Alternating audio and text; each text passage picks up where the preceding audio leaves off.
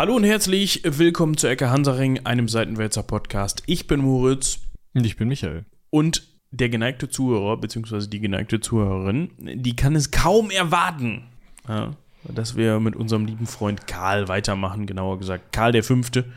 Der geneigte Sprecher hingegen. Möchtest du jetzt schon in den ersten Sätzen dieser Folge andeuten, dass du das Thema langweilig und unspannend findest?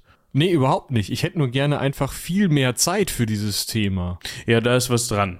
Also, also ihr müsst euch jetzt auch echt auf eine Zusammenfassung einstellen. Das, äh, ui, das war anstrengend. Also, ihr müsst es uns so ein bisschen nachsehen, dass wir da eine Doppelfolge rausgebastelt habt. Ihr könnt uns ja mal Feedback dalassen, wie ihr generell zu Doppelfolgen steht. Ob ihr sagt, äh, macht das mal lieber ein bisschen zusammengedampft und dafür auf ein bis anderthalb Stunden. Wir müssen jetzt nicht zwei, also müssen jetzt nicht insgesamt drei Stunden oder zweieinhalb Stunden was zu Karl dem Fünften hören. Aber äh, es kommt erstens auch immer so ein bisschen auf die Quellenlage an, ne? Also was steht uns da überhaupt alles zur Verfügung? Und zweitens kommt es dann natürlich auch darauf an, was hat die Person alles gemacht. Und wir haben ja auch noch so einen ganz kleinen, neben der ganzen Rumdödelei hier, auch noch so einen ganz kleinen Anspruch daran, dass wir euch auch die wichtigsten Sachen so mitgeben, ja? dass wir auch ein bisschen korrekt arbeiten. Dementsprechend manchmal kommen wir da einfach nicht drum herum. Aber wo ein Wille ist, ist auch ein Weg. Ja, ich möchte das jetzt gerade als Überleitung nutzen, um direkt auf die Mails zu kommen, weil es wurde uns Feedback gegeben von der lieben Anni und wir müssen noch überlegen, welchen deiner Vorschläge wir berücksichtigen oder ob wir uns da nochmal einen eigenen irgendwie ausdenken müssen, der praktikabel ist. Aber wir haben gelesen, wir sind sehr erfreut und irgendwas werden wir damit machen. Das ist jetzt ziemlich Ach so, du sprichst jetzt von der, ja, da, da, ich kann ja die anderen ZuhörerInnen nochmal abholen. Ich weiß nicht, ob du das jetzt gerade nicht wolltest. Ne, also alles gut, du kannst gerne abholen. Es ist nur, äh, ich dachte, ich versuche es in Rätseln zu sprechen. Ah, okay, es ist zu früh für mich. Halb elf morgens. Ja, das ist. Das ist nicht zu früh übrigens, könnt ihr schön grüßen für den Typen draußen mit der Motorsense.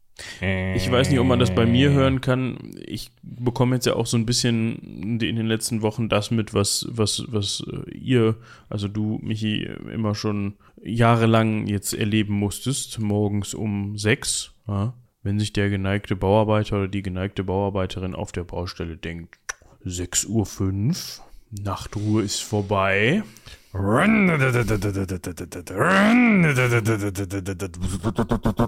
Das ist toll. Ja, in unserem Fall ist das so eine, ich habe ja letzte Folge schon davon berichtet, so eine Maschine, die die ganze Zeit bum, bum, bum, bum macht. Und ich weiß halt nicht, also ich weiß nicht, was die, die pumpen irgendwas, die bearbeiten irgendwas mit so einem Schwerlast Presslufthammer, der immer. Es hört sich an wie so ein, weißt das hört sich an wie so eine, so eine Schmiede. So eine. Mhm. Heutzutage schmieden die ja nicht mehr oder manchmal nicht mehr mit dem Hammer, sondern die haben da so. So Hämmer. So, so, so maschinelle Hämmer für, die dann halt immer so gefährlich runter, bum, bum, bum. Und so hört sich das an. Und das Geile ist, du hörst das halt, selbst wenn du das Fenster zumachst, hörst du es halt. Du hörst es nicht mehr durch die Luft, sondern du hörst den Sound halt übertragend durch den Boden. Was ist dann, dann denkst du, es kommt hier aus dem Haus, tut's aber gar nicht. Weil ist halt nicht so, ist halt 100 Meter Luftlinie von hier, sagen wir mal 250. Und dann kriegst du das halt trotzdem mit. Ich hoffe, das kommt auf der Aufnahme nicht rüber. Aber das klingt bei mir jedenfalls nicht so, das kann ich sagen. Vielleicht haben sie auch gerade Pause gemacht, aber im Zweifel sollte ich das mit einem, mit einem Highpass-Filter eigentlich rauskriegen. Das ist ein sehr dumpfes, okay. dröhnendes Geräusch. Das äh, hoffen wir mal, dass das nicht zu viel Stimmfrequenzen beinhaltet. Ich kann euch tatsächlich zu, dazu, also ähm, zu dieser Frage, wie das denn mit Hämmerchen ist, äh, ein Video von einem, äh, selbst gedreht, von einem Hämmerchen aus dem äh, frühen 20., äh, späten 19. Jahrhundert, das so, so gerade, na, eher frühes 20. das gerade elektrisch betrieben wird, aus dem Freilichtmuseum Herne äh, anhängen. Äh, ja, hänge ich euch einfach mal an, dann könnt ihr euch das vielleicht ein bisschen besser vorstellen. So ein Hämmerchen. So ein Schmiedehämmerchen. Ich habe die jetzt nicht verstanden, das Hämmerchen ist angegangen, weil ich wollte es runterladen und dann klickt man da drauf. Das Schmiedehämmerchen, ja. Ich tue es euch in Notion, könnt ihr euch dann gleich. Worauf die liebe Annie in ihrer Mail zu sprechen kommen wollte, das können wir ja nochmal eben nachholen. Schlagen wir den Bogen noch einmal vor und zurück, von links nach rechts, von unten. Ja, der Dominik und ich hatten in der vorletzten Folge, das war die Vertretungsfolge, da haben wir, ich glaube, du warst im Urlaub oder was? Nee, du hast einfach nur gesagt, hier komm, mach du das mal und dann hatten wir gerade beide keine Zeit in der Woche irgendwie, ne? Ja, ich glaube, wir hatten am Freitag von keinen Bock morgens dann. Oder so, weil wir so mhm. wollten den ganzen Karl machen und das war halt uns alles ein bisschen zu viel an der Stelle. Auf jeden Fall hatten wir in dieser Folge. Äh, war. ja, aber irgendwann müssen wir halt, ne? Ja, ja. Auf jeden Fall hatten Dominik und ich in der Folge die Idee, dass man doch mal vielleicht ein kleines Rätsel macht. Und zwar so, dass man zwar sagt, was mit einer Person passiert ist, das Ganze aber so umschreibt, dass nicht unbedingt deutlich wird, vielleicht um wen es sich handelt und auch wann das Ganze stattgefunden hat. Und das wäre vielleicht ganz lustig. Ne? Und die, und die Anni hat sich gemeldet und gesagt, ja, auf jeden Fall machen. Der Betreff lautet, oh ja, oh ja, bitte ein Geschichtsrätsel. Finde ich sehr schön, ja. Äh, ich, ich habe dafür ein Buch. Das werde ich, das kann ich jetzt schon ankündigen, das werde ich in der Anno Domini Folge, können wir das machen. Das passt doch gut zusammen. Ja, dann machen wir erst ein Rätsel und dann Anno Domini oder andersrum. Genau, und am Ende des, der Folge lösen wir es auf. Oder äh, dann in der nächsten oder halt nicht. Ja, das finde ich gut. Ja. Dann Ja. machen wir das so, dann können wir das mal testen. Also, Anni, du bekommst äh, dein Rätsel. Geschichtsrätsel. Da kannst du dich drauf freuen. Auf jeden Fall auch vielen, vielen Dank für deine sehr, sehr ausführliche Mail, dass du dir Gedanken zum Thema gemacht hast. Wir gucken uns das mal an, inwieweit wir das, äh, dieses Format, dieses Mini-Format dann gestalten. Und auch vielen Dank für das dicke Lob. Das, das hört man immer sehr gerne. Da hat man dann gleich wieder richtig Bock weiterzumachen. Ja, und zu der anderen Mail, die wir bekommen haben, können wir, glaube ich, wirklich in Rätseln sprechen, weil da natürlich noch gar nichts in trockenen Tüchern ist, so wie wir halt sind. Aber äh, das wird auf jeden Fall, glaube ich, sehr interessant und lang. Ja, wir haben wieder eine Kooperation in Aussicht und beziehungsweise eine Expertin sind wir gerade am Einladen dran. Ich Schön. muss ja nochmal zurückschreiben. Genau. Und nach sechs Wochen kann man sich mal melden. Ne? Genau. Und dann kann man mal, kann man mal gucken. Das wird auf jeden Fall ein spannendes Thema. Das wird wieder ein bisschen, können wir schon, so viel vielleicht schon sagen, ein bisschen archäologisch. Das ist richtig. Falls ihr übrigens die letzte Folge dazu verpasst habt, dann hört doch mal in die Folge, können wir am besten Fall verlinken gleich, mit Valeska Becker rein. Da ging es nämlich unter anderem um ja, das Haustiere halten im Verlauf der Geschichte. Sie heißt der Fuchs als Haustier. Und das war auch eine spannende Diskussion, kann ich sagen. Ja, genau. So, hast du denn schon Barbie gesehen? Äh, nee, tatsächlich gehe ich äh, Donnerstagabend in Barbenheimer. Ein Double Feature in der Originalversion. Und, äh, zuerst Barbie wahrscheinlich und dann Oppenheimer. Das ist, da, irgendwie finde ich das cool, dass da so eine Dynamik entsteht, ne? Dass diese beiden Filme irgendwie so zusammengehören fast schon. Dass die Leute Ja, da irgendwie glaub- so. Also ich kann dann nächste Woche berichten, ob die zusammenpassen oder nicht. Ähm, ja. Ja, ich war gestern Abend drin, also in Barbie, Oh, Oppenheimer Schon, noch okay, nicht. ja. Und? Und äh, ja, auch in der OV. Da haben wir uns dann drauf gestürzt. Ich glaube, das war die eine OV-Version, die hier verfügbar war diese Woche. Die eine Mhm. Vorstellung, die war auch gut voll. Und der Film war alles in allem gut. Hat Mhm. mir wirklich gefallen, obwohl ich mir was anderes vorgestellt habe. Also die erste halbe, die erste Hälfte ist halt wirklich so, wie man die Trailer kennt. Und ja, Barbie hat eine Mission. Und die zweite Hälfte ist halt wirklich so, upsi, ich bin in den, äh, in die Kritik des Patriarchats und äh, der generellen Gesellschaft und so weiter abgedriftet und es wird ein bisschen wirr, finde ich. Also es wird ein bisschen, der rote Faden biegt divers um Ecken ab. Also ich bin mal gespannt. das heißt nicht, dass, es, dass der Film nicht gut ist, aber man sitzt dann da erstmal so und denkt, äh, also, ja. Aber es waren einige richtig gute Lacher drin und ich habe mir sagen lassen, wer früher mit Barbies gespielt hat, beziehungsweise dies auch noch tut, der hat seinen Spaß auf jeden Fall, weil da wirklich das ein oder andere wiederkehrt, was man vielleicht kennt. Es gab ich einen ja nie Hund, mit Barbies gespielt. Nee, ich auch nicht. Es gab einen Hund von Barbie, ja, so, ein- so ein Plastikhund, der konnte kleine Plastikkeckerchen essen. Also, das waren dann so undefinierte braune, Braune. Dingelchen, Mhm. die man vorne in den Mund stecken konnte und dann hat er den, wenn man den Schwanz gehoben hat, hat er die hinten wieder rausgehoben. Mhm. Äh, ne? Ja, äh, ich habe gerade einfach mal fettdreist terminiert, dass wir nach unserer Folge über Karl, äh, also über Karl den Fünften haben wir ja nächste Woche das Duell um die Welt. Zwei. Ja. Ähm, und danach sprechen wir über Oppenheimer, finde ich. Ja, da muss ich den ja noch gucken bis dahin. Nicht den Film, die Person, du Ja, musst- das ist mir schon klar, aber das wäre doch gut, wenn ich den Film dann auch gesehen habe. Ja, das kriegst du ja wohl hin, oder? Das Ja, nur drei Stunden. Mal ein bisschen Handlungsdruck hier erzeugen, ne? Das ist auch mal Arbeit ist für dein Geld. Geld? Ach, du zahlst hier nicht sonst Steady aus. Nie. Gut, so viel dazu. Ich muss übrigens noch mal lobend erwähnen, ich war ja schon länger nicht mehr im Cineplex. Ich glaube, ich habe aber, also, ne, an dieser, äh, an dieser Kino in Münster. Kino in Münster, ne? Also, wir machen unbezahlte Werbung hier für die. Die Sitze sind geil und ich konnte mein Handy laden. Was für ein Schwachsinn. Wozu? Ja, aber weil es war fast leer. Und die haben da so Induktionsmopeds zwischen den Sitzen. Das ist gut. Legst das Handy drauf, lädt. Wenn der Film fertig vorbei ist, ist das Handy geladen. Fand ich gut. Ja, okay. Also, falls ihr euer Handy laden wollt und gerade in Münster seid und denkt, boah, wo kann ich das machen? Einfach Kinoticket kaufen. Reingehen, Film gucken, egal welchen Handy laden. Ich weiß aber nicht, ob die das in jedem Saal haben. Wollte ich gerade sagen, es war doch bestimmt wieder im größten. Nee, in der 4 war das. Ach so, oh ja, okay. Der geht auch schon, aber es ist ein Standardsaal eigentlich, oder? Ist der drittgrößte. Achso, ganz links. Über der Tür haben wir gesessen. Gute Plätze. Gut, auf jeden Fall ich, wollen wir uns jetzt hier mal um Karl den Fünften kümmern. Und zwar können wir da ja so eine kleine Zusammenfassung mal bieten, klein in Anführungsstrichen. Wir empfehlen euch auf jeden Fall, das muss man ganz klar an dieser Stelle sagen, falls ihr die erste Folge zu Karl dem Fünften noch nicht gehört habt, dann macht das bitte als erstes.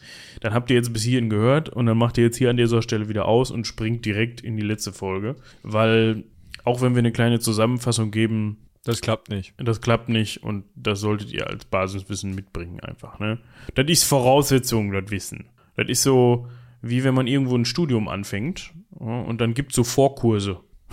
Wo ist das in Mathe und in Physik und sowas? Physik? Ja, dass man dann quasi vorher schon mal zwei Wochen zur Uni geht und einem da alles, was man in der Schule so nicht mitgekriegt hat, was aber Voraussetzung war, nochmal in die Birne geschraubt wird, intravenös. Und dann ist man immer noch nicht bereit für das Physikstudium, aber die haben ihr Bestes getan. Ja. Können ruhig schlafen.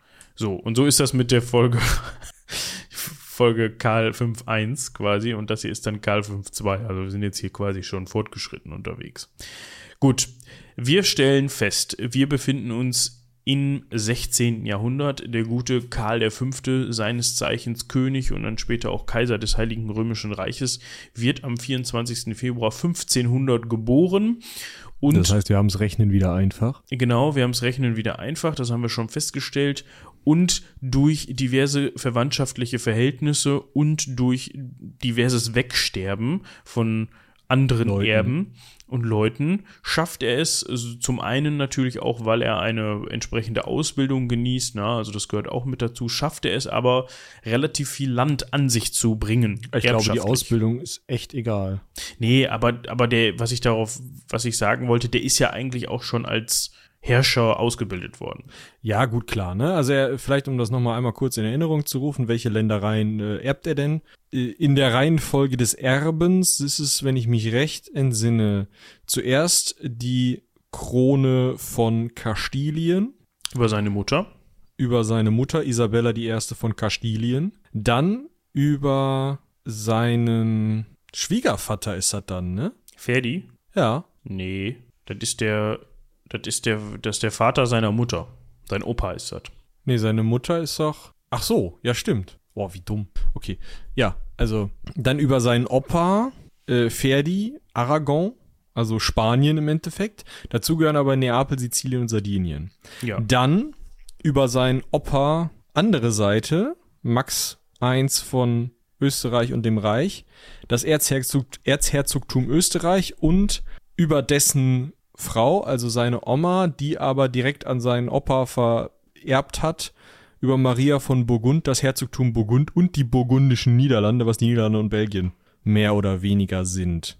Ja. Dazu kommt, dadurch, dass er halt jetzt mit Österreich, also den österreichischen habsburgischen Erbs Erblanden und äh, Burgund und den burgundischen Niederlanden das Reich und Reichsanrainergebiete hält und es in der äh, habsburgischen Tradition zu dem Zeitpunkt schon lag, das Kaisertum zu erreichen, kriegt er dadurch eben und durch Geld von Herrn Fugger, haben wir schon drüber gesprochen, äh, offene Bestechung, also es war keine Bestechung damals, es hatte nicht das Geschmäckle, was es heute hat, bekommt er die römische Königs- und auch, er nennt das erwählte Kaiserkrone. Die Kaiserkrönung selbst durch den Papst äh, folgt noch äh, in dieser Folge. Genau. Also wir sind, glaube ich, damit geendet, er hat, dass er zum König gewählt worden ist, dass es gar nicht so einfach war, aber dass er zumindest vorher schon über ein Reich verfügt hat, in dem die Sonne nie untergeht. Genau. Mhm. Weil dazu Weil- gehören auch noch diverse Überseegebiete. Genau, die Überseebesitzung. Da müssen wir natürlich noch kurz auf den Vertrag von Saragossa eingehen, also den Vertrag zwischen Portugal und Spanien, bei dem die Welt eben zwischen diesen beiden Mächten mit einer relativ geraden Linie aufgeteilt wird, was dazu führt, dass heute in Brasilien Portugiesisch gesprochen wird und im Rest Spanisch. Ähm, genau, de, über die Kolonisationen und so weiter würde ich vorschlagen, sprechen wir en Detail mal, wenn wir über die einzelnen Conquistadores sprechen. Weil wenn wir das jetzt noch hier in Karls Folge packen, dann kriegen wir ein Problem. Worüber wir aber noch sprechen können, ist seine Hochzeit. Er ist nämlich verheiratet mit Isabella von Portugal, obwohl er eigentlich Mary Tudor, also die Tochter von Heinrich VIII., heiraten sollte. Hätte er das mal gemacht, die hat ja dann das englische Königtum geerbt, wenn die beiden Kinder gehabt hätten, Heidewitzka. Ähm, so hat er eben Isabella von Portugal geheiratet. Die äh, Familie der König, Könige von Portugal waren auch schon reichlich in seinem Stammbaum vertreten und im nachfolgenden Stammbaum werden die dann auch noch mal ein paar Mal eingeheiratet. Das führt zu Habsburger Lippe, aber dazu haben wir ja auch schon gesprochen. Ja, genau. So, und ich glaube, wir setzen jetzt mal ein. Wir hatten euch, glaube ich, auch schon erzählt, wie so sein Hof ausgesehen hat. Ja, dass er einer der ähm, letzten Kaiser war, die ohne feste Residenz oder Hauptstadt unterwegs waren. Das heißt, da ist man halt immer mit dem ganzen Tross unterwegs gewesen und ich glaube, Michi hatte das in der letzten Folge schon so treffend erklärt, dass man natürlich niemanden vernachlässigen wollte. Also er hatte ja diverse Hofstaaten. Hofstaaten aus seinen ganzen Besitzungen. Hofstaate. Hofstaate, das heißt aus, so, aus den spanischen Gebieten, aus den burgundischen Gebieten, aus den niederländischen Gebieten und so weiter und so fort. Und, und ne, die mussten natürlich alle mitgeführt werden. Da haben sich die Reichsstädte immer drüber gefreut, weil die dann zum Bankett einladen durften. Toll, gleich 2000 Nasen. Genau, und die haben sich dann da so ein bisschen wie die Axt im Walde aufgeführt, manchmal, zumindest das, wird das hier und da berichtet. Und das war eben so die Vorgehensweise, was nicht bedeutet hat, dass Gal sich jetzt, nachdem er zum König gekrönt worden ist des Heiligen Römischen Reiches, dass er sich dann ständig im Reich aufgehalten hat. Naja, das ist ja auch ein Problem. Ne? Du hast ja nicht nur das Reich, sondern du hast halt auch die spanischen Besitzungen, die zu der Zeit. Das Reich ist ja so ein Konglomerat aus Fürsten, die irgendwie alle was zu kacken haben und irgendwie sich nicht so richtig reagieren lassen und auch das mit den Steuern ist so eine Sache und alles irgendwie kompliziert, da muss man die ganze Zeit was machen und kriegt nicht viel raus. Spanien oder Kastilien und Aragon, die auch noch einzelne Hofstaate haben, Hofstaaten, ähm, die bringen im Moment scheiß viel Geld, weil natürlich, obwohl anteilig die Methoden der Conquistadores in den Mutterländern kritisiert wurden, damit äußerster Brutalität vorgegangen wurde und dementsprechend große Mengen Gold und Silber einfach aus Südamerika rübergeschifft wurden. Das ist so viel Geld, was gerade aus Spanien kommt, dass es sich rein rechnerisch und machtpolitisch auf jeden Fall mehr lohnt, in Spanien unterwegs zu sein und um sich um Spanien zu kümmern. Gleiches gilt für die Niederlande, die natürlich äh, durch ihre Handelskontakte durchaus reich sind. Und also das Reich ist jetzt nicht so spannend, aber da passiert auch einiges. Auf jeden Fall. Ganz vorneweg natürlich Religionsfragen. Aber da haben wir, glaube ich, auch in der letzten Folge schon drüber gesprochen, dass wir das Thema Martin Luther nochmal auf jeden Fall gesondert behandeln müssen. Aber ich glaube, dazu sollten wir uns irgendwen äh, aus dem Bereich der Lutherforschung organisieren, weil Heidewitzka. Meinst du? Ja, also ich überblick das nicht. Nee, ich meine, man kann sich das, man kann sich das reinlesen, aber wir können natürlich auch mal gucken und, und, und uns umtun, wer da so in Frage käme für, ne? Ja. Genau. Dementsprechend wichtiger Punkt, die Religionsfrage im Reich und die wird auch später nochmal, zumindest was das Schlachtfeld angeht, für Karl spannend. Mhm. Da kommen wir aber dann auf jeden Fall noch zu. Ja, also das muss man sich mal überlegen. Was wir jetzt schon ausgegliedert haben, ist die Religionsfrage und Luther und die Conquistadores. Was bleibt denn dann überhaupt noch? Ja, zum einen wollten wir, das haben wir gerade gesagt, mal über den Vertrag von Saragossa sprechen. Das können wir auch in dieser Folge noch mal kurz anreißen, weil, ja, das ist halt schon wichtig, ne? Ja, also da geht es eben um diese Aufteilung. Hm, da. Um diese Aufteilung zwischen Spanien und Portugal, die halt wollt die Welt aufgeteilt wird. Da gibt's eine westliche, sogenannte westliche Demarkationslinie durch den Atlantik, die gibt es schon äh, in einem älteren Vertrag von 1494, die besagt, dass ab dem 46. Breitengrad und wieder oder bis zum, also ab dem 46. Breitengrad, das ist so äh, mittig durch Grönland durch und dann so, so eine vordere Spitze von Brasilien abgehackt. Dann nach Westen rum auf unseren Karten bis heute halb Australien, oberster Fitzel von äh, Japan und einmal quer durch, was ist das denn noch da? Eben vom Lidl in Frankfurt rauszoomen. Einmal durch Neuguinea. Also, warte, wie heißt die Insel jetzt? Insel heißt Neuguinea. Okay. Also einmal durch Neuguinea auf dem 142. Breitengrad. Zwischen in diesem Bereich sozusagen, also von den Amerikas nach Westen und dann bis eben Japan, Australien, so in einer Linie, immer in so einer gekrümmten Linie, wenn man sich eine Weltkarte vorstellt, weil es eben die Breiten, äh, die Längen, Längengrade sind. Wow. Ähm, das darf Spanien beackern und dazwischen, also das war sozusagen Afrika, Indien, Arabien einschließt und eben große Teile der äh, Inseln nördlich von Australien, dieser Inselwelt, das darf Portugal beackern. Und diesen Vertrag unterschreibt eben unser Karlchen äh, um 1500, ne, 1529, sodass diese zweite Linie klar wird und man sich also einigt, sich sozusagen seine Machtbereiche aufzuteilen und dann in Ruhe werkeln zu können. So in den jeweiligen Bereichen. Man wusste halt nicht, wie es aussah und dass da noch ein ganzer Kontinent kommt, sonst hätten die Portugiesen wahrscheinlich nicht zugestimmt. Ja, das ist richtig. Für Karl war das insbesondere wichtig, weil er natürlich mit seinen Besitzungen, vor allem halt auch in, in ähm, im heutigen Lateinamerika, seine Feldzüge finanziert hat.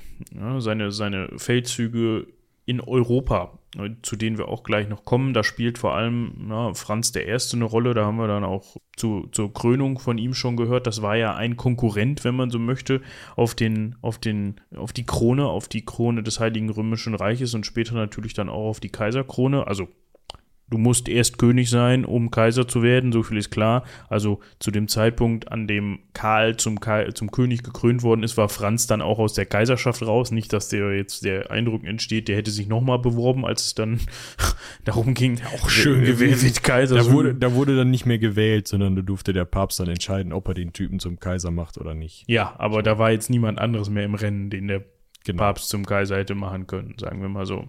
Auf jeden Fall wird kostet das halt alles Geld und dementsprechend kommt es Karl sehr zugute, dass man aus äh, Lateinamerika, vorwiegend aus Lateinamerika, eben Gold und Silber beziehen kann. Warum ist das so? Ja, zum einen geht man halt hin und klaut das Gold der dortigen Bevölkerung, um es mal so auszudrücken, und zum anderen haben die das ja auch irgendwo her. Das heißt, Silber- und Goldminen, die man da nicht nur erschließen kann, sondern auch leihen.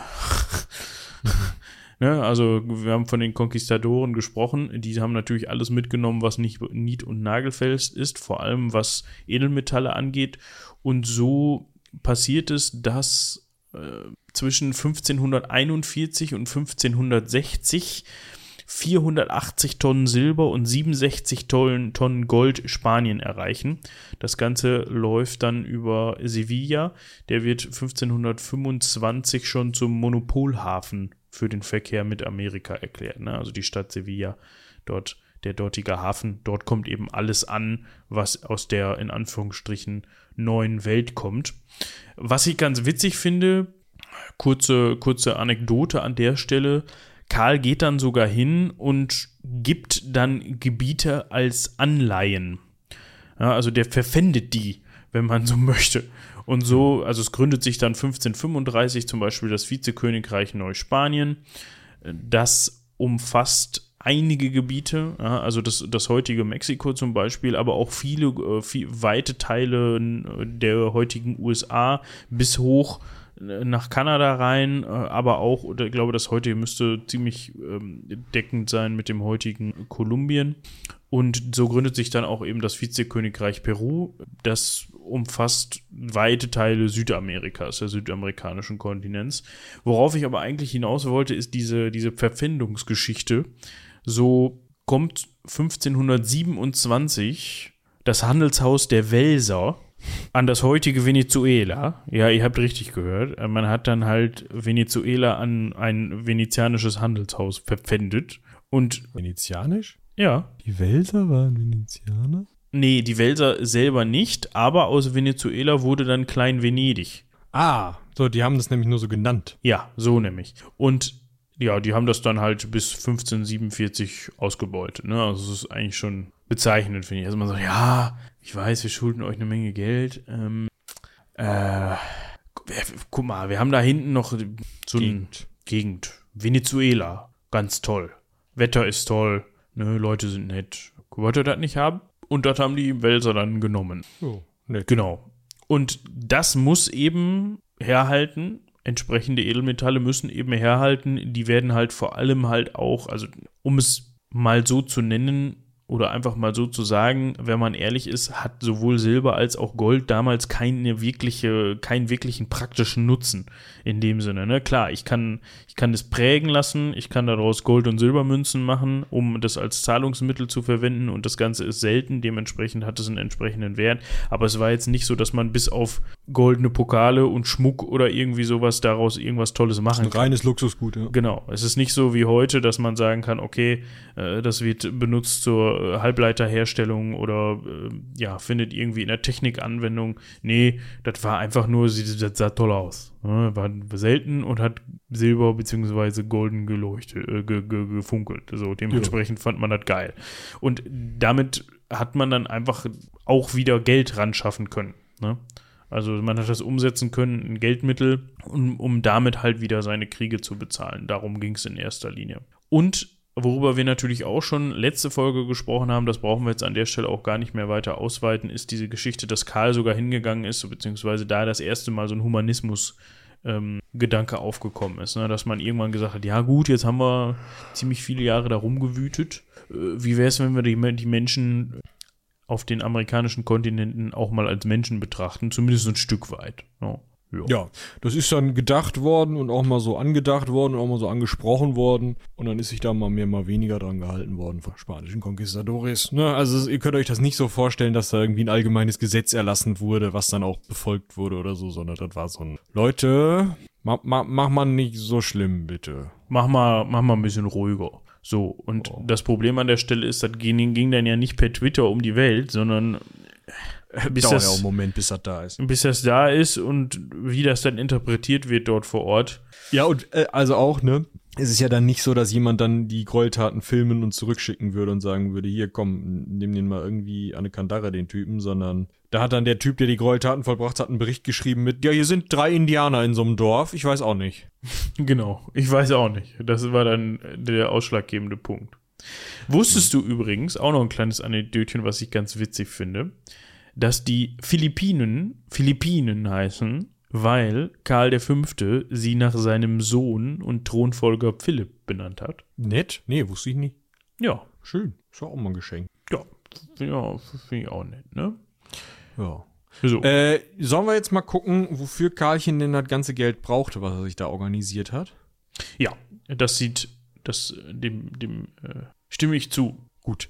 Also, wir können uns mal anschauen, unser Karl hatte ja durch diesen kaiserlichen Anspruch, er war ja dann gewählter Kaiser so, äh, also er war irgendwie König gewesen und so und wurde also ne, in Spanien und wurde dann gewählter Kaiser und hat also dadurch, dass er mehrere Besitzungen, mehrere Königskronen auch einfach unter seiner Fuchtel hatte mit äh, den beiden spanischen Besitzungen, mit äh, Sardinien, mit Sizilien, also die Krone beider Sizilien, also Neapel und Sizilien, mit der Reichskrone, äh, hat er sich sehr als universeller Kaiser gesehen. Also er war der Auffassung, dass er jetzt so ein paar Königstitel hat, ist ja in Ordnung.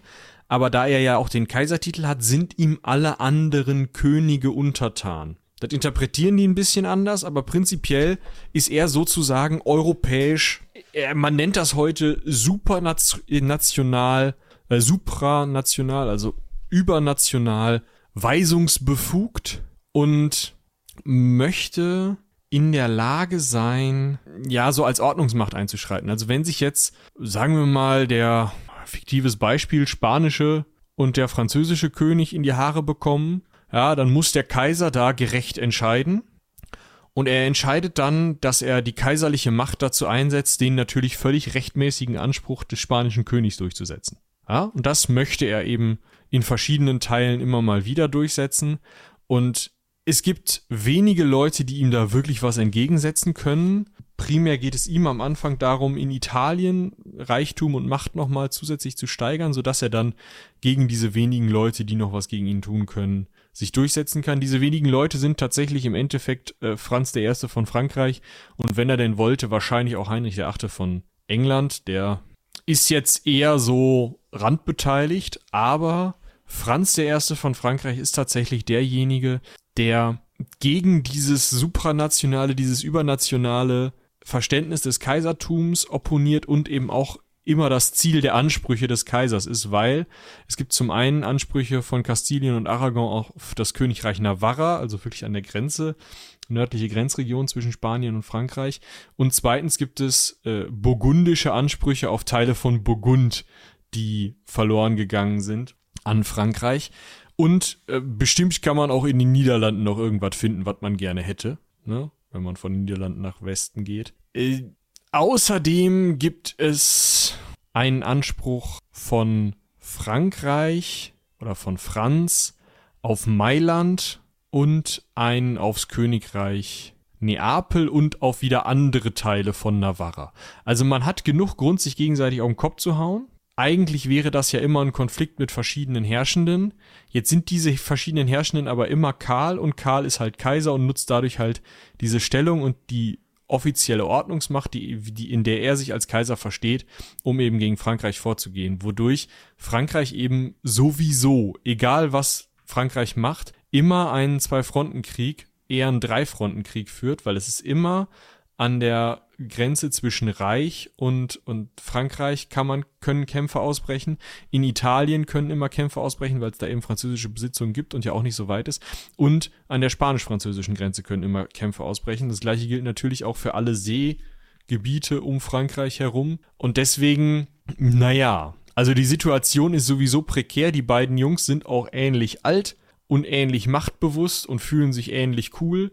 Was äh, Karl Franz an Kinn vorweg hat, hat Franz an Nase und so, ähm, ja, kriegen die sich ab eigentlich 1520, also ab Karls 20. Lebensjahr, da ist er, glaube ich, noch gar nicht König, ne? Innehaber. Das ist hier so ein bisschen Zahlenroulette, ganz ehrlich zugeben. Ah, doch, mit 19. Ja, ja, zum König. Alles gut, er ist dann schon. Ja, da ist auch erstmal die erste Amtshandlung, die so ein bisschen mit dem Franzosen gegenseitig stunk zu machen, würde ich sagen. Ne? Das passt dann ja auch eigentlich. Ja, klar. Ja, und so kommt es dann immer wieder zu Scharmützeln und immer wieder zu ausgewachsenen Kriegen. Also was heißt ausgewachsenen Kriegen? Ich würde mal sagen, zu Feldzügen kommt es immer wieder. Ne? Mm. Und so kommt es dann dazu, dass bei Kampfhandlungen tatsächlich der französische König gefangen genommen wird von Karl. Und jetzt könnte man ja denken, also in Logik von, ich sag mal, Age of Empires 2 Königsmord, ja, oder ich sag mal ähm, Crusader Kings. Ja? Wir haben den Sack. Alle Forderungen werden durchgesetzt. Rübe runter, dann lübt der Lachs. Könnte man jetzt so machen, ne? Also, das also schickt sich natürlich nicht, aber mein Gott, der ist Kaiser. Also da noch nicht, aber. Ja, also um das nochmal eben zu sagen, man hat sich dann, wie gesagt, bei, diesen, bei diesem ersten Feldzug da gegenseitig so ein bisschen belagert. Ne? Das heißt, die Franzosen haben Mailand und Pavia erobert bzw. belagert und haben dann ein bisschen Italien kontrolliert und so weiter. Im Gegenzug hat man dann in der Provence so ein bisschen rumgescharmützelt, auch von Seiten ähm, der, der Kaiserlichen und Heinrich der Achte, äh, da war ja dieses Ding mit Mary Tudor, wollte eigentlich auch mitmischen, war dann ein bisschen spät, hat dann auch in der Normandie nicht ganz so viel gemacht, muss man dazu sagen. Und die entscheidende Schlacht war dann eben bei Pavia. Dort konnte Karl V. sich militärisch durchsetzen und eben Franz den ersten Hops nehmen, also gefangen nehmen und den dann erstmal nach Barcelona verschiffen. Ne? Äh, von da aus ging es dann auch weiter nach Madrid. Auf jeden Fall, der ist nach Spanien gekommen. Nicht ins Reich, sondern auf die Iberische Halbinsel. Und da hat man sich dann erstmal gestritten und gesagt, was machen wir jetzt mit ihm, Junge? Ja? Seine, einige seiner Berater hätten ihm, wie Michi das gerade schön schon sagte, gerne einen Kopf kürzer gemacht. Karl war da eher so ein bisschen, ja, verhaltener. Ich mein, sein Opa Max wird ja immer als der letzte Ritter bezeichnet und der hat ja für Karls Ausbildung gesorgt, weil Karls Vater ja relativ schnell weg war und äh, Karls Mutter ja äh, für ja regierungsunfähig erklärt worden war, sodass Max äh, Maximilian, Kaiser Maximilian tatsächlich den größten Einfluss auf die Ausbildung hatte. Was halt zumindest in Grundzügen eben so ein idealisiertes Rittertum bedeutet. Und das wird Karl auch im Kopf gehabt haben. Der wird eben gesagt haben, ey Franz, wir sind eigentlich beide hier Verteidiger des katholisch-christlichen Glaubens. Gut, irgendwas stört da gerade im Reich, aber da reden wir mal anders drüber. Und äh, wir haben immer noch das Problem, dass ja bald die Türken vor Wien stehen, also die Osmanen. Da müssen wir auch gucken, ne? Also sowohl Lutheraner als auch Osmanen sind gefährlich. Und wir sind ja jetzt beide hier schöne katholische Ritter. Pass mal auf, lass uns doch einfach gemeinsam was tun. Ne? Also ich bin Kaiser, ist klar. Ne? Du bist hier so der Mumpel vom Dienst. Du kannst irgendwie so ein bisschen hier deine Truppen mitstellen und so, aber ich habe die Mütze auf. Aber dann machen wir gemeinsam ritterlich was. Und äh, außerdem heiratest du noch meine Schwester. Und naja, Franz sagt, weil er natürlich in Gefangenschaft ist, ja klar, machen wir so. Super, hier ritterliche Ehre, tete. Und anstatt jetzt, ja, sich also dann auf ritterliche Ehre zu berufen und zu sagen, so, wir gehen jetzt gegen die äh, Feinde der Religion vor und sind krass und äh, ich unterwerfe mich hier dem, dem Kaiser, hat Franz halt gesagt, der Idiot hat mich freigelassen. Ja dann, sag mal, Papst, wie ist das eigentlich? Hast du äh, Problem mit dem, also noch gewählten Kaiser, den, dem du noch keine Kaiserkrone aufgesetzt hast? Ja, der stinkert schon ganz schön hier in Italien rum. Wie ist es bei euch in Venedig? Nö, der nervt. Wie ist es in Florenz? Ja, der nervt. Wie ist es in Mailand? Jo, nervt auch. Was haltet ihr davon, wenn wir eine heilige Liga, die heilige Liga von Cognac gründen? Das hat nichts mit Alkohol zu tun. Das ist die Gegend, aber sonst nichts. Äh, also vielleicht waren die auch besoffen, keine Ahnung. Äh, lass uns doch mal hier zusammentun, ja, und dann äh, verständigen wir uns noch mit Heinrich dem Achten in England und mit dem Bayern, weil der findet es natürlich auch scheiße, dass die Österreicher im Reich regieren. Und äh, dann rufen wir noch bei den Osmanen an und sagen, pass mal auf, wir machen das gleichzeitig. Du kriegst Wien und wir dafür den Rest, so ungefähr. Und dann ist die Kampfhandlung direkt wieder ausgebrochen.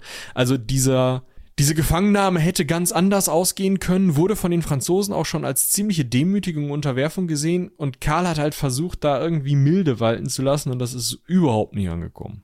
Ja, und das vor allem, also man war da jetzt ja nicht ganz auf den Kopf gefallen, weil man gesagt hat, okay, wir lassen dich frei, aber deine beiden Söhne, die bleiben hier. Die waren nämlich ebenfalls in Madrid am Hof. Das Ganze nennt sich übrigens Frieden von Madrid, 14. Januar 1526. Also das ist eben dieser Frieden, den Franz dann nicht ganz so als Frieden, als richtigen Frieden anerkannt hat, weil das war ja unter Zwang, ne? so, aber er hat dann halt auch, war dann halt auch einfach egal, dass seine Söhne trotzdem noch in Madrid waren. Ne? Also, beziehungsweise waren die dann bis 1530 an verschiedenen Kastili in verschiedenen kastilischen Festungen. Mhm. Und denen ist auch soweit nichts passiert. Also, obwohl Vattern da irgendwie wortbrüchig war aus Sicht von Karl, hat man die Söhne in Ruhe gelassen. Ne? So viel Anstand oder wie auch immer hat man dann gehabt und man hat dann da kein Druckmittel rausgemacht in dem Sinne. Und äh, das ist halt auch immer so eine Sache. Man könnte jetzt denken, geil, Krieg ist vorbei, ne? Wir haben den französischen König. Supi, kann nichts mehr passieren. Und ich finde, in solchen Punkten erkennt man dann auch immer wieder ganz schnell klar, so ein König ist wichtig und natürlich ist das auch so ein Personenkult irgendwie. Aber der ist auch nicht, nicht ersetzbar. Und das heißt, selbst wenn man dem jetzt die Rübe runtergekloppt hätte, ja, man hätte wen gefunden. Die Franzosen hätten ganz schnell einen neuen König gefunden, da kann man von ausgehen. Wie der dann zu Karl gestanden hätte und inwieweit Karl darauf hätte Einfluss nehmen können, wer der neue französische König wird, das steht auf einem anderen Papier. Aber nur weil Franz tot ist, heißt das nicht automatisch, dass jetzt, keine Ahnung, ja, dass man jetzt Macht über Frankreich hat oder sowas. So. Genau. So, Heilige Liga von Cognac haben wir jetzt auch schon gegründet. Es geht direkt wieder los ja, alles einsteigen. Wir hatten noch nicht. Nochmal rückwärts für 5 Mark. Genau. Da geht's dann halt zum einen eben gegen die Franzosen wieder, gleichzeitig kämpft man gegen die Osmanen, die in Ungarn unterwegs sind. Ferdinand, Karls kleiner Bruder, bekommt ähm, ja den Erbanspruch auf Böhmen und Ungarn. Das heißt, gleichzeitig gehen also und die Türken stehen vor Wien. Das heißt, gleichzeitig ist das Reich im Kampf gegen die Osmanen und die Spanier im Kampf gegen die Franzosen in Italien. Ja, danke. Also auch Teile der Italiener natürlich, weil natürlich von Süden aus äh, Neapel, Sizilien und Sardinien dann da mitkämpfen müssen. Aber äh, wenn man sich das mal anguckt, in dem Moment baut Franz schon echt große Opposition, beziehungsweise ein echt großes, äh, große ja, Fronten für Karl auf. Weil wir haben ja nicht ja. nur, wir haben ja in dem Fall dann nicht nur die italienischen Städte, die da teilweise mit reinkommen oder so, sondern der eigentliche Verbündete, der frühere Verbündete von Karl, Heinrich der Achte, geht dann auch auf einmal eher zu Franz über, was nicht unbedingt heißt, dass man, dass man das England jetzt das Reich angreift. Aber England hält die Füße still. Das heißt, die greifen jetzt nicht zusammen oder stellen sich nicht aufs Karl, auf Karls Seite und greifen dementsprechend nicht Frankreich an. Dann ein osmanisches Heer, was Österreich bedroht und dazu kommt auch noch der Papst, der sich auf die Seite des äh, Clemens der Siebte war das, der sich auf die Seite der Franzosen stellt. Die Republik Venedig, wer, ihr habt die Folgen über Venedig gehört, das war, damit war auch nicht zu spaßen und dann halt noch Florenz und Mailand. Ne? Also das war, überall hat es gebrannt, wenn man so möchte. Es hat sogar so sehr gebrannt, dass das finanziell halt einfach ein Problem wird. Also ihr müsst bedenken, wir sind nicht mehr im Mittelalter, wo die großen Teile der Truppen durch Lehnseid und Aushebung aus der Bauernschaft hier stehen, sondern wir sind in einer Zeit in der frühen Neuzeit, wo Landsknechte unter Sold stehen. Das heißt, es sind Söldner. Und naja, Jetzt fangen die, also im Türkenkrieg geht es noch, da wird wenig meuteriert und sowas und wenig übergelaufen, weil man da eben noch diesen auch christlichen Überbau des Ganzen hat, was man da tut. Aber als in Italien die Landsknechte nicht mehr genug Bezahlung ihrer Meinung nach erhalten und Georg von Frunsberg, also da ist Heinrich, äh, ist Karl gar nicht unterwegs, aber Georg von Frunsberg dann versucht da die Meuterei derer zu verhindern und eine Ansprache halten will, erleidet er auch noch einen Schlaganfall.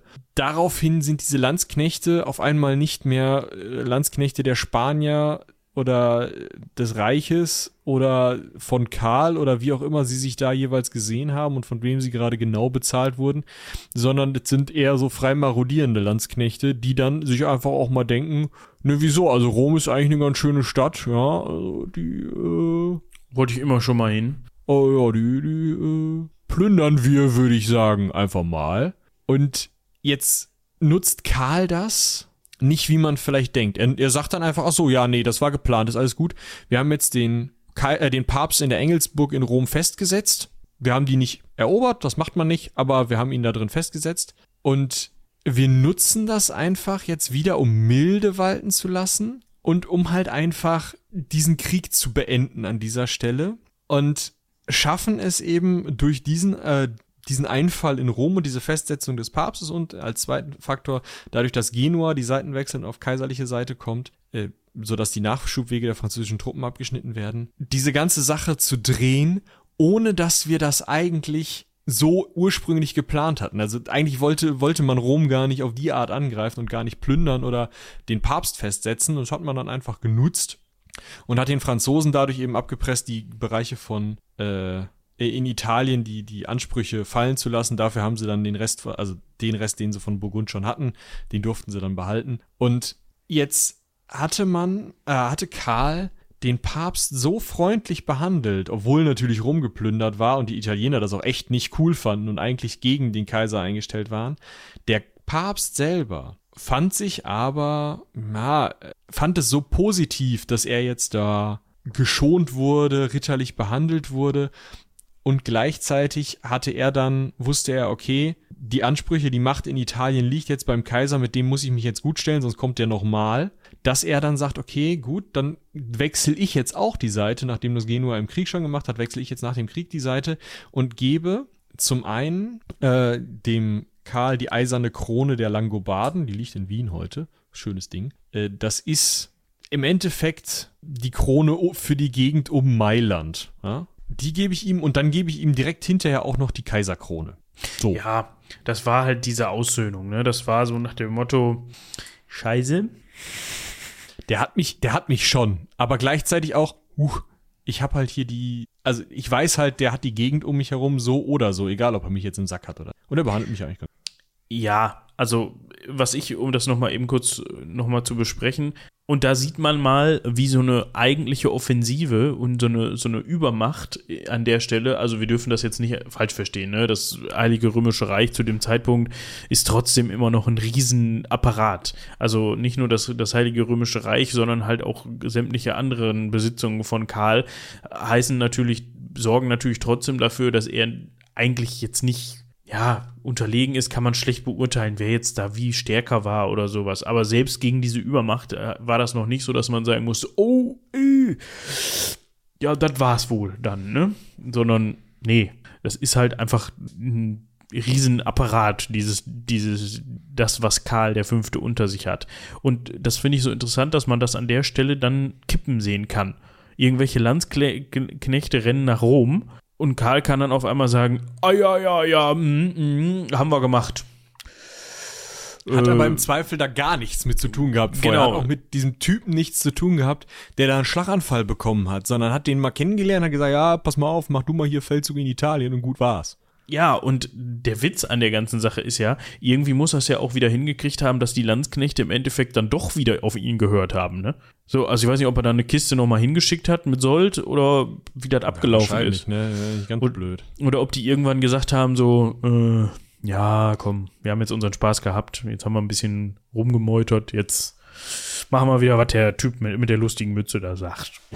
Ähm, ja, also sie werden ja auch Geld durchaus aus Rom rausgetragen haben, dann haben sie sich halt selber besoldet, ne? Ja, klar, aber man könnte ja dann trotzdem auf die Idee kommen und sagen, ach, ich brauche eigentlich keinen Chef. Wie dem auch sei. Und dann geht eben Genua hin, weil Karl sagt, komm, ihr bleibt aber unabhängig, ne? Verspreche ich euch. Und sperrt eben den, den französischen Zugang zu Italien. Und wenn man sich anguckt, wo Genua liegt, dann ist halt genau auf der Route zwischen Frankreich und Italien. Ne? Wenn du an der, an der Mittelmeerküste entlang so Nizza, die Ecke, wenn du da nach Italien rein willst, was ja für die Franzosen der einfachste Zugang ist, weil da drüber sind halt nur mal die Alpen. Ne? Kennen wir, ist scheiße. Kommen sie mit Truppen und Versorgung und so weiter schlecht durch. Deshalb willst du natürlich durch den Parc National Mercantour, Mercantour, mhm. ja, Heute ist der Nationalpark. Ihr wisst, was ich meine. Nizza die Ecke, da an der französisch-italienischen Grenze, da will's ja rüber. Und da sitzt kurz Zeit später Genua. Und wenn die sagen, nee, wir sind nicht so, wir sind jetzt Kaiserliche, weil die haben uns Unabhängigkeit äh, ja, zugesichert, dann ist das, fällt das Ganze in sich zusammen wie so ein Kartenhaus, ne? Und dazu ja, kommt. Das Neapel, Sizilien gehört den, den Kaiserlichen, das heißt unten rum, und dann nach Venedig kommst du auch nicht. Ja, ja. Ist schon alles scheiße. Gut, aber das dafür, ne, da konnte Karl halt auch wieder sich beweisen, konnte sich durchsetzen, manchmal auch mit ein bisschen Glück. Und ja, dann haben wir den, den Damenfrieden von Cambrai, Cambrai, so nämlich am 5. August 1529. Und jetzt äh, kommt das, was du gerade gesagt hast, Kaiserkrönung. Ja, kriegt er hier noch genau. die Langobarden-Mütze aufgesetzt und dann schließlich auch die Kaiserkrone. Und zwar, na, mal gucken, an seinem Geburtstag am 24. Februar 1530 in Bologna. So. Er war übrigens der letzte Papst, äh, nicht, er war der letzte Kaiser, der vom Papst gekrönt worden ist. Also bestätigt ja. in dem Sinne. Die anderen danach haben alle gesagt, ich bin jetzt Kaiser. Egal, gewählter Kaiser dann halt. Ja. Den hatte Karl ja auch schon. Genau. Ja, dieser Frieden von 1529 hält bis 1532, dann geht es gleichzeitig wieder gegen Osmanen und Franzosen.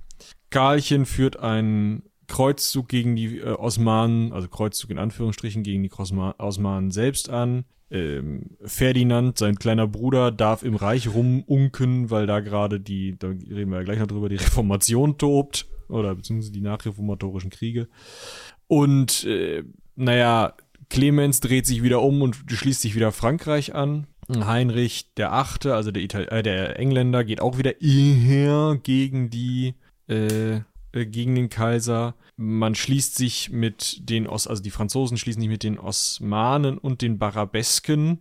Das sind Staaten an der Nordküste Afrikas, unter anderem äh, das Sultanat Marokko und die osmanischen Regentschaften Algier, Tunis und Tripolis. Äh, die waren eher als Piraten auf dem Mittelmeer unterwegs und kämpfen dann auch äh, von Süden aus nochmal gegen den Kaiser. Ja, also Es geht munter weiter und das Ganze. Ja, man prügelt sich, der Papst kommt weg, aber das ist irgendwie nichts, ne? Also ja, das ist vielleicht so gar nicht so unentscheidend. Der Papst kommt halt weg. Besagter Clemens, von dem wir jetzt die ganze Zeit gesprochen haben, ihm nachfolgen tut ein Paul der Dritte. Und der sorgt tatsächlich dafür, dass man sich dass es einen Waffenstillstand gibt, also den Waffenstillstand von Nizza wird er auch genannt, zwischen Karl und Franz. Und der setzt eben die aktuelle Situation in Italien fest. Also man sagt, hier, das ist jetzt Status quo und so bleibt das jetzt und jetzt gebt euch die Hand. Und das war wohl teilweise so vielversprechend, dass man sogar dachte, ja, vielleicht verstehen die sich ja wieder. Ne? Vielleicht gibt das ja sogar so eine Aussöhnung, dass die beiden Kumpels wieder werden und dass das alles seinen Gang nimmt. Auch unter dem Gesichtspunkt, dass die Türken halt, also dass die Osmanen immer näher drücken und immer eine immer größere Gefahr darstellen. Dementsprechend ist das natürlich in Pauls, also des Papstes, Interesse, dass man sich vielleicht da auch mal gegen wendet als Oberhaupt der katholischen Kirche. Ne? Also äh, kann man ja nicht, kann ja nicht sein, dass man da von so einem muslimischen Heer bedroht wird. Aber was passiert, wenn lange nichts passiert ist und wenn man Langeweile bekommt? Dann sucht man sagen, sich. Wir könnten doch, äh, also nur eine, also ich meine, die Osmanen halten ja jetzt auch wieder ein bisschen stiller, weil äh, wir haben mal eine, eine, eigene heilige Liga gegründet, ja, gegen die Osmanen, ja. Äh, Ferdinand, mein Bruder, der ist mit in meiner Liga, ja, und Venedig und der Papst. Deswegen halten die jetzt ein bisschen stiller. Was machen wir denn dann? Also wenn wir, wenn die Osmanen jetzt stiller halten, man hat sich mit Frankreich irgendwie geeinigt. Ähm, man könnte eigentlich sich mal wieder mit Frankreich ein bisschen auf den Kopf hauen. Ja, ne? Oder? Ja. ja. 1540 bis 44 gibt es dann den nächsten Frankreich-Krieg. Toll. Diesmal ist Frankreich verbündet mit Dänemark und Schweden, ist aber egal. die greifen nicht ein. Ja, also im Grunde kann man festhalten, dass man sich auf beiden Seiten diplomatisch ab 15 oder seit 1540 schon darauf vorbereitet, dass es bald wieder knallt. Da, da liest man so ein bisschen raus, dass die da auch eigentlich Bock drauf hatten, beide. Ne? Also die hatten beide ja. noch mit sich gegenseitig ein Hühnchen zu rupfen, haben das nicht vergessen, was da passiert ist und sind eigentlich nur ruhig geblieben vorher, weil der Papst halt gesagt hat, du, du, du. Da hat man gesagt, ja komm, hast recht erstmal um die Türken kümmern. Aber ich, dich merke ich mir, ne? Wenn ich dich das nächste Mal sehe, dann ist hier aber was los. Und man hat sich nicht gesehen, aber man hat sich beiderseitig dazu entschieden, 1540 ist ein gutes Jahr. Ist ja, ist Karl ja auch 40, ne?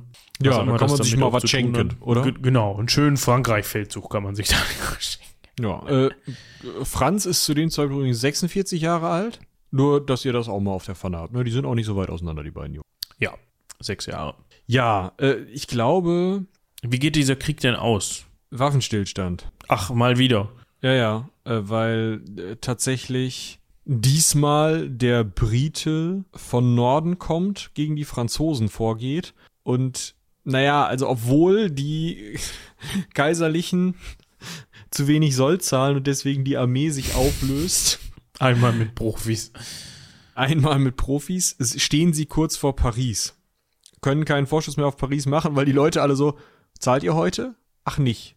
Schüssing, aber trotzdem stehen sie kurz vor Paris und dann sagt Franz, ah, mh, mm, ha, komm Frieden. Und dadurch, da drin verpflichtet sich Franz zum einen, dass er sich nicht mit den Protestanten im Reich verpflichtet. Das ist ja auch immer noch so ein Problem, da kommen wir gleich zu.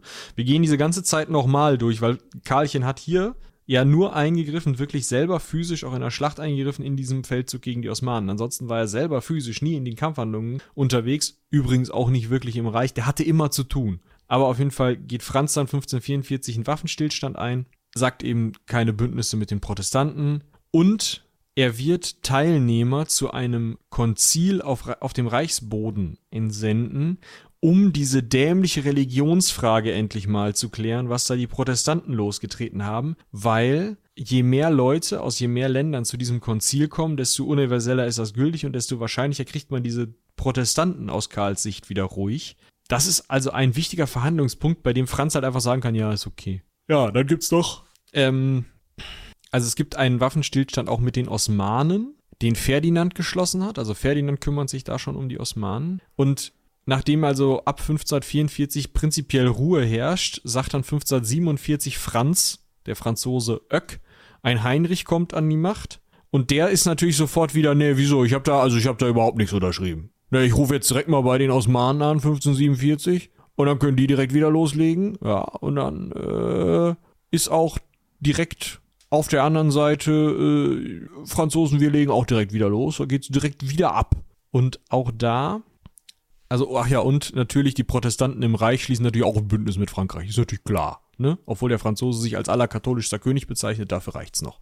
Kann man ja und, mal mit den Protestanten unter ja. einer Decke stecken. Solange die Gott. für, ja, im Endeffekt geht's ja eh nur darum, die für die Feinde meines, äh, nee, die, die Feinde meines Feindes sind meine Freunde, so rum. Ja. Und diese, äh, diese Kriegshandlungen ja, ab 1550, die laufen bis 1553 und sind erst mit dem Ende von Karls Herrschaft kann dann da ein Frieden geschlossen werden, weil dann auf einmal die Situation nicht mehr ganz so prekär auch für Frankreich ist, weil mit dem Ende von Karls Herrschaft dieses Riesenreich von, Fra äh, von Spanien über Italien ähm, nach äh, ins Reich hinein in die Niederlande und Burgund, das zerfällt dann. Wie erzählen wir später, aber Dadurch hast du halt als Franzose nicht mehr immer diese Gefahr des Zwei-Fronten-Krieges und des Drei-Fronten-Krieges, wenn Italien denn unter habsburgischer Herrschaft noch geeint wäre. Das ist schon wesentlich entspannter für die Franzosen jetzt. Und die machen das natürlich eigentlich nicht gerne, sich mit den Osmanen, die ja eben über diese Barabesken-Staaten unter anderem ziemlich viel Piraterie im Mittelmeer betreiben, was den Franzosen natürlich auch nicht schmeckt. Äh, und auch mit den komischen Protestanten, wenn man aller katholischster König ist. Das, die verbünden sich da ja nicht gerne, sondern die französischen Könige sehen halt immer, naja, wenn wir keine Verbündeten haben, wenn wir hier diese Kriege jetzt nicht führen, wenn wir den Karl einfach Italien übernehmen lassen nach und nach, dann kommt nach Italien, kommt nur noch Frankreich. Und dann wird Karl der Fünfte wieder ein Karl der Große. Und das kann so ein französischer König einfach nicht wollen. Deswegen geht's da auch immer wieder rund. Ja, genau. Das ist die Außenpolitik können wir sagen, oder?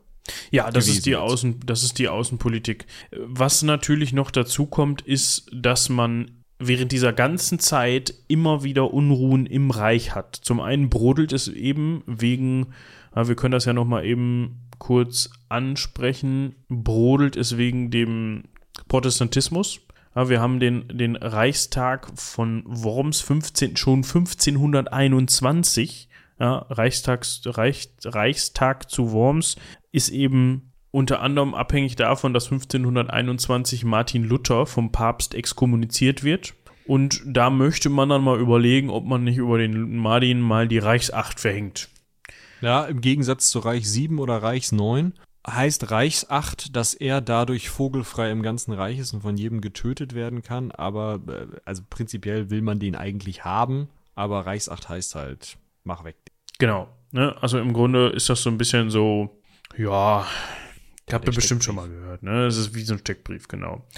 Und Karl war da jetzt gar nicht so Feuer und Flamme. Also grundsätzlich hat ihm das schon gestunken. Er ist jetzt nicht so, dass er irgendwie mit dem Protestantismus geliebäugelt hätte. Er wollte sich aber zumindest mal den Luther angucken.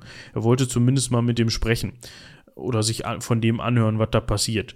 Und so hat er dann am Reichstag äh, von Worms 1521, zu dem Luther dann auch erschienen ist, sich mit dem unterhalten, hat ihn angehört und dort hat man eben gesagt, ja, pass mal auf. Madin. Mach mal nicht.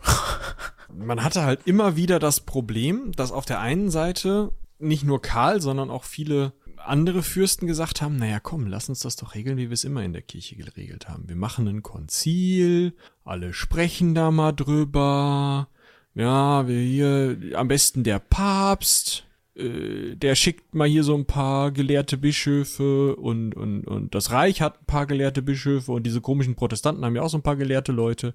Und dann reden die alle miteinander und dann äh, machen wir nicht so eine, so eine, so eine kleine Reformation irgendwie und, und, und teilen uns in zwei Kirchen auf, sondern wir machen mal so ein bisschen, keine Ahnung, wie wär's denn, wenn wir zum Beispiel ähm, also jetzt nicht irgendwie die Ehe für Priester erlauben, aber vielleicht könnten wir sowas machen wie, also, mh, mm, also eigentlich ändern wir nichts, aber wir sagen, es ist anders. Was haltet ihr davon? Ja, das ist so die katholische Haltung. Und die protestantische Haltung ist halt, wir haben diese paar Forderungen so. Und man kommt halt nie übereinander, man versucht es aber immer mal wieder und sowohl mit einem Konzil einem weltweiten Konzil, also damals gedacht weltweit, ne? also man holt irgendwie aus allen Ecken, die man so erreichen kann, holt man ein paar Leute und der Papst schickt halt ein paar Leute. Oder man hat ein reichsinternes Konzil, wo nur die Reichsbischöfe hinkommen um halt irgendwie da einen Ausgleich auf diesem Religionsweg zu finden. Gleichzeitig ist das aber natürlich auch für die Fürsten im Reich sowohl aus Überzeugung als auch teilweise aus Machtgewinn und natürlich auch dadurch, dass die Franzosen sich schon mal mit den Protestanten verbünden und auch andere immer mal wieder.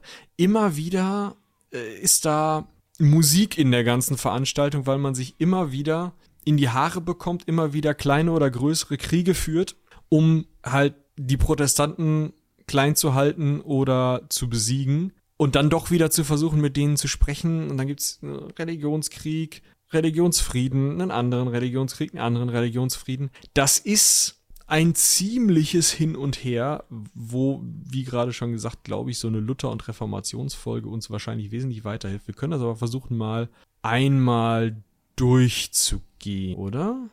Ich würde sagen, das machen wir gesondert. Also das können wir in der Luther-Folge mal mit unterbringen. Ja, die eine Luther-Folge. In die eine Luther-Folge.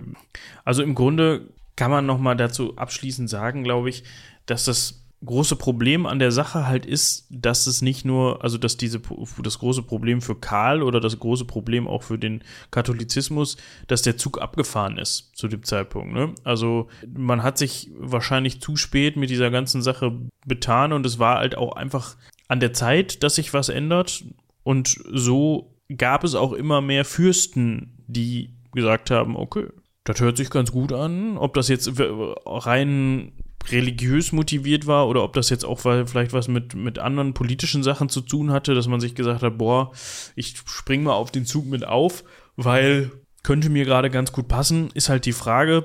Und ähm, der große Punkt war, dass Luther halt eben seinen Schutzherrn hatte. Ne? Ich muss mal gerade gucken, wie der gute Mann hieß.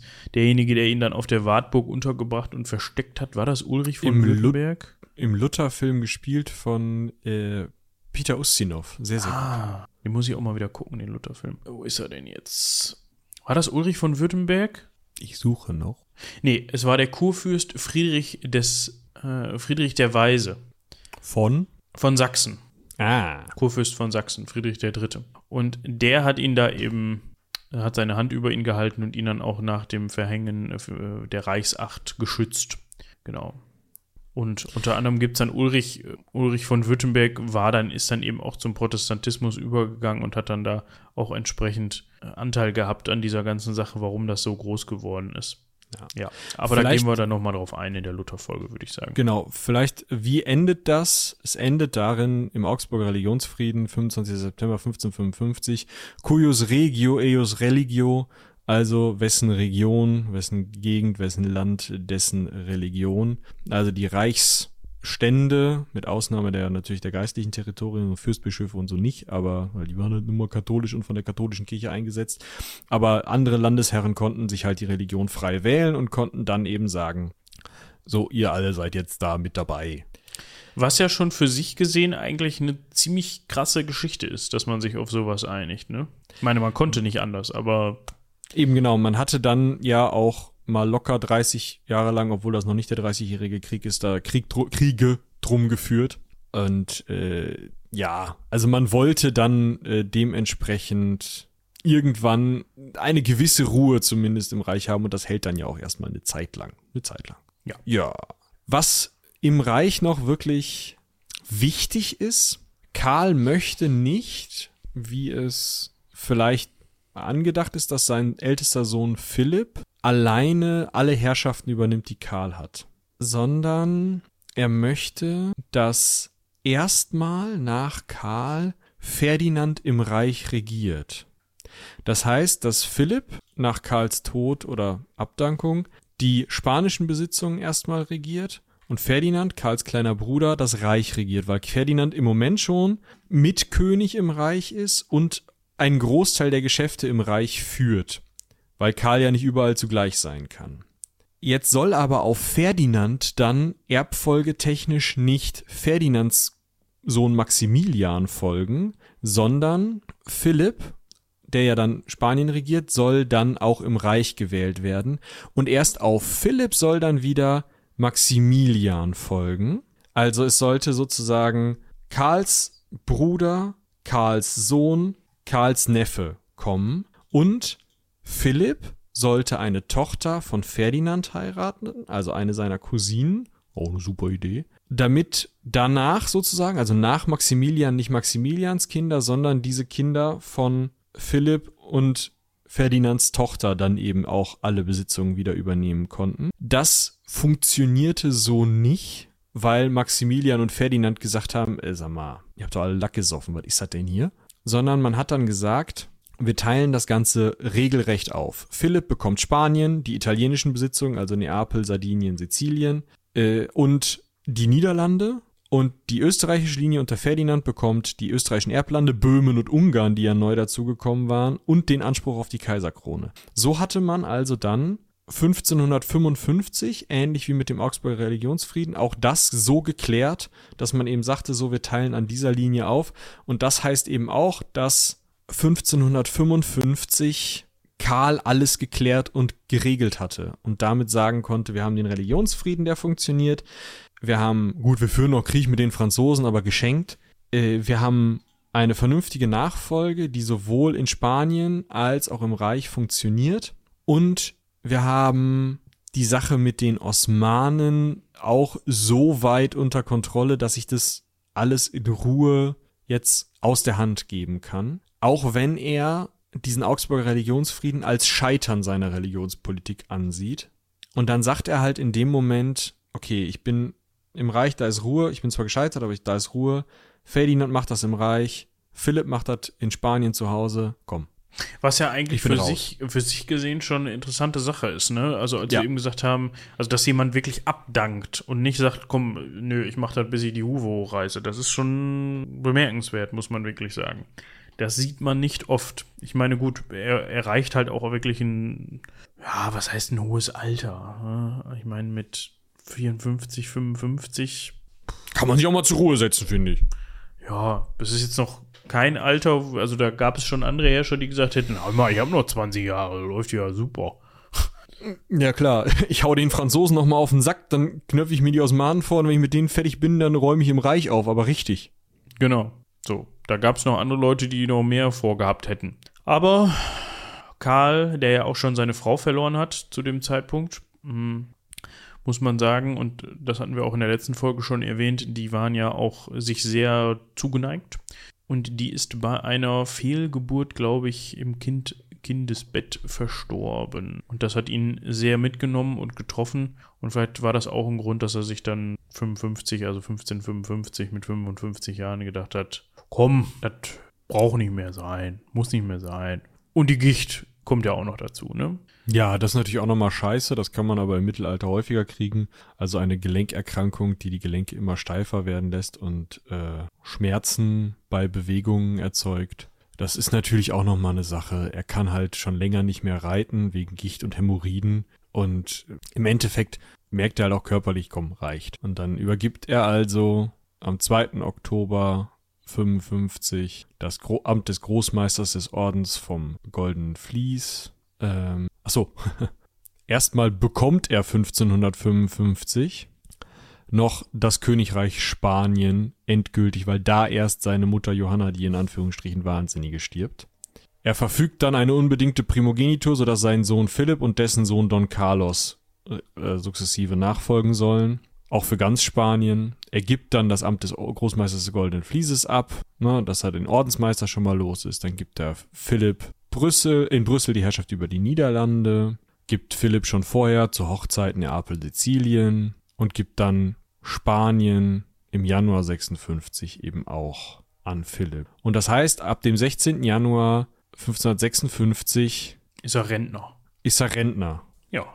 Am Jetzt 8. August 1556 überlässt er aber erst äh, offiziell, also da regiert Ferdinand schon im Reich, aber offiziell ist das erst 1556 durch, offiziellst, ja, allerhöchstens wird Ferdinand erst 58 erwählter Kaiser im Heiligen Römischen Reich und erst dann ist sozusagen Karl aus der Verantwortung ganz offiziell raus.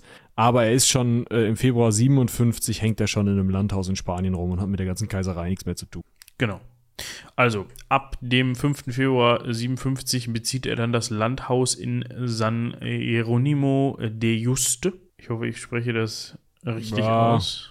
Ja, vielleicht, vielleicht Just. fragst du da mal zu Hause nach, ob das jemand aussprechen kann. Juste? Ich frage gleich mal, wie, wie, man das ausspricht. Aber ne, wir haben halt eben hier eine Villa, ein Landhaus, die angeschlossen ist an einen Ironi, Ironim, oh, Hieronymiten. Hiero, Hier- Hieronymiten. An ein Kloster. Ja, die, das war der Orden, Orden des heiligen Hieronymus. So, und die nennen sich Hieronymiten. Und dieses Kloster ist eben in San Hieronimo de Juste, wenn ich das richtig ausspreche. Wie gesagt, ich lasse mir das gleich nochmal. Wahrscheinlich Iuste. Iust oder I, ja, Iuste, glaube ich, aber ist auch egal. So, und dort hat er sich eben dann zurückgezogen. Das hatte unter anderem damit zu tun, dass dieses, äh, dass dieser Orden, dieser Mönchsorden eben der traditionelle Hausorden der spanischen Könige war. Und das waren Mönche, die in Askese lebten, in Weltabgeschiedenheit und so eben zu Gott finden wollten. Ich weiß jetzt nicht, ob Karl dementsprechend auch unbedingt ein Asket geworden ist in dem Alter.